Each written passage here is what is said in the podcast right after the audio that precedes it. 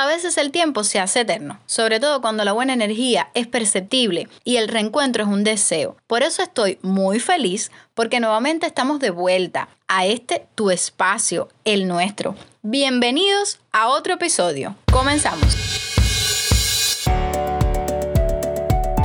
Este es un podcast para inspirarte y para aprender de conjunto. Quiero estar más cerca, donde quiera que te encuentres. Quiero conectar, compartir, dialogar y que entre nosotros la comunicación fluya. Haré de cada episodio un encuentro creativo. Soy Natasha y juntos, ustedes y yo, lograremos comunicar a tu favor. ¿Te has puesto a pensar por qué sigues a quienes sigues en redes? ¿O por qué dejas de darle al dedo y detienes tu atención en una publicación o más aún, ¿has pensado qué imagen o mensajes transmites en tus posts? Parece irrelevante, pero es muy importante saber que las personas y páginas que seguimos son tan relevantes como el contenido que compartimos. Dice mucho de ti, de mí, de todos, de lo que somos incluso, de lo que podemos llegar a ser. No cabe duda, las tecnologías modernas han dado pie a una esfera que bien podríamos llamar la vida online. Y es que, a decir verdad, pocas personas en este mundo se resisten a crear un perfil propio, chatear con algún amigo o compartir imágenes con la ilusión de recibir decenas de me gusta, una métrica bastante banal y sin peso en cuestiones de estrategia.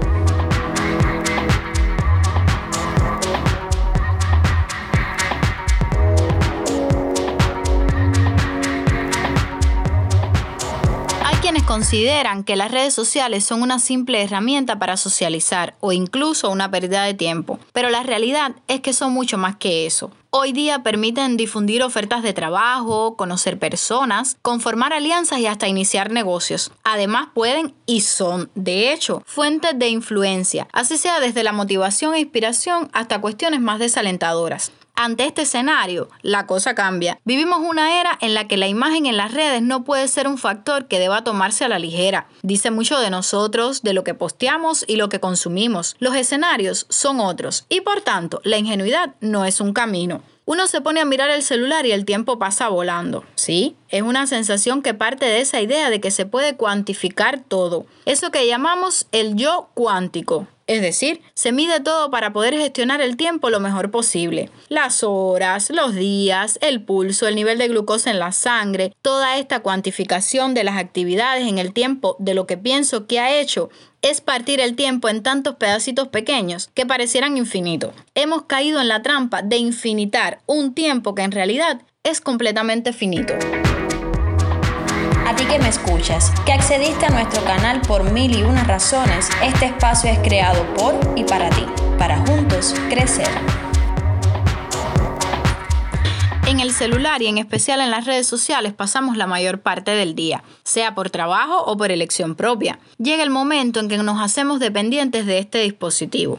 Por tanto, mucho de nuestra vida está en esa realidad virtual que en muchas ocasiones no concuerda con la vida real. De eso ya les he hablado en un episodio anterior. Cuando nos registramos en una red social, una de las primeras cosas a las que nos anima la web es a subir una fotografía nuestra. Empezamos a buscar entre las fotos que tenemos, en esta no salgo favorecido, aquí sale mucha gente, en esta apenas se me ve, o sencillamente realizamos un autorretrato improvisado y tras uno o varios intentos o algún filtro, logramos sacar una foto en la que nos veamos bien. En cualquiera de los dos casos, la elección de la fotografía que publiquemos no suele ser arbitraria. Tratamos de vernos bien, claro está, a nuestro criterio o al criterio de la sociedad, al punto de que no es ingenuo. De un modo u otro, cuidamos la imagen que queremos dar de nosotros mismos a la vez que construimos nuestra identidad virtual. Cada vez que subimos una fotografía o hacemos un comentario en una red social, estamos trasladando parte de nuestra propia realidad a la pantalla, para que cualquiera que la vea sepa cómo es y a partir de lo que se ve pueda construir su propia idea de quiénes somos.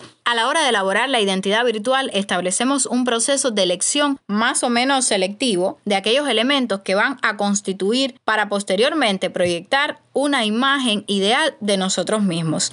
Este yo ideal no tiene por qué tener una relación de semejanza con el yo real o con ninguno de los fragmentos de la propia personalidad.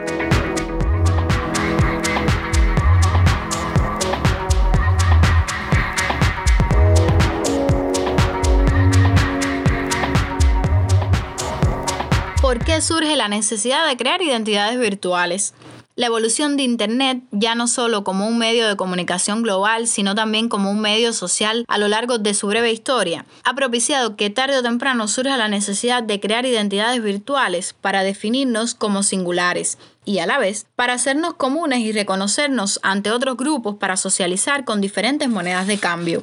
Como nos mostremos, así nos definirán. Y si bien es cierto que establecer criterios de una persona por cómo se ven redes sociales es un poco precipitado, la modernidad demuestra que las redes no están ajenas a la vida. Y si no eres coherente en eso, serás quien sufra las tergiversaciones y falsas opiniones hacia ti. Una oportunidad de trabajo, la puerta de una nueva relación amorosa, vínculos de amistad, colaboraciones, alianzas, en fin, ya desde las redes sociales se construye y decide mucho también.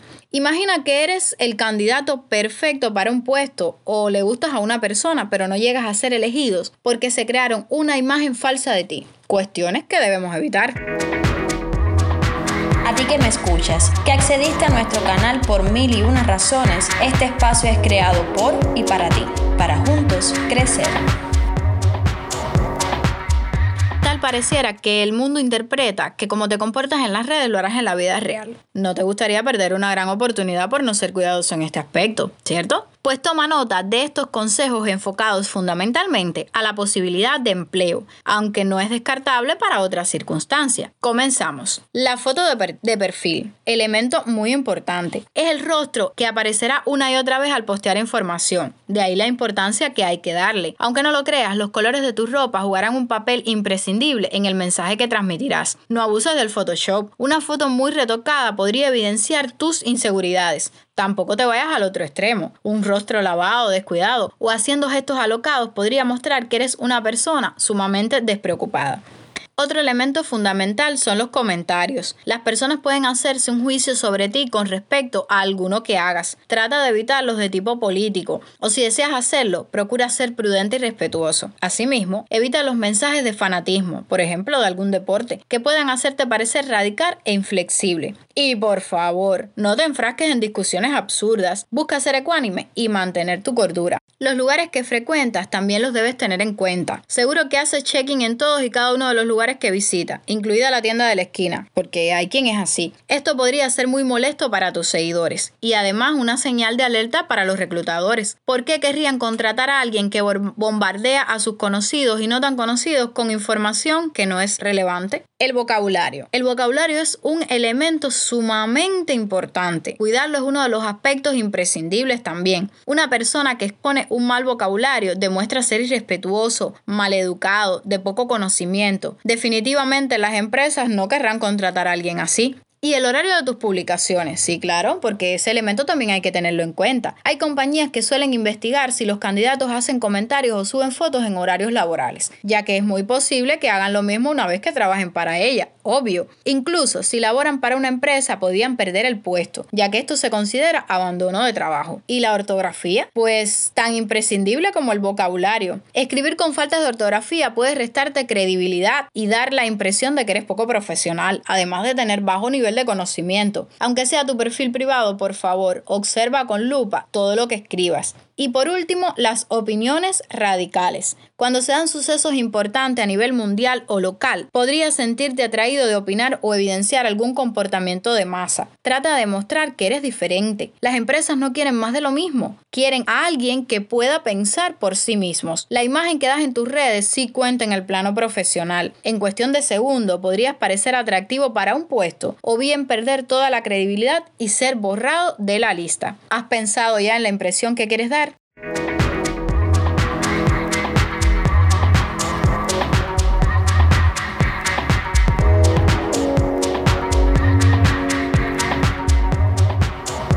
Como siempre les digo, mis amigos, no se trata de evitar las redes, sino de ser sinceros con uno mismo y así proyectarnos. Solo entonces podremos comunicar a nuestro favor.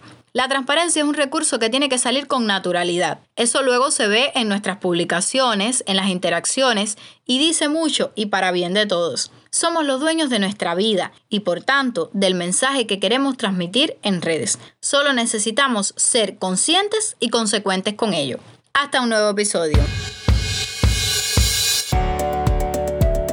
Si crees que puedo contribuir a tu propósito, ser parte de tu crecimiento e innovación en tus prácticas comunicativas, Suscríbete, recomiéndanos, comparte en tus redes favoritas, escúchame siempre y deja tu comentario. ¿Me importas? Ayúdame a llegar a otros y otras que como tú y yo necesitan volcar la comunicación a tu favor.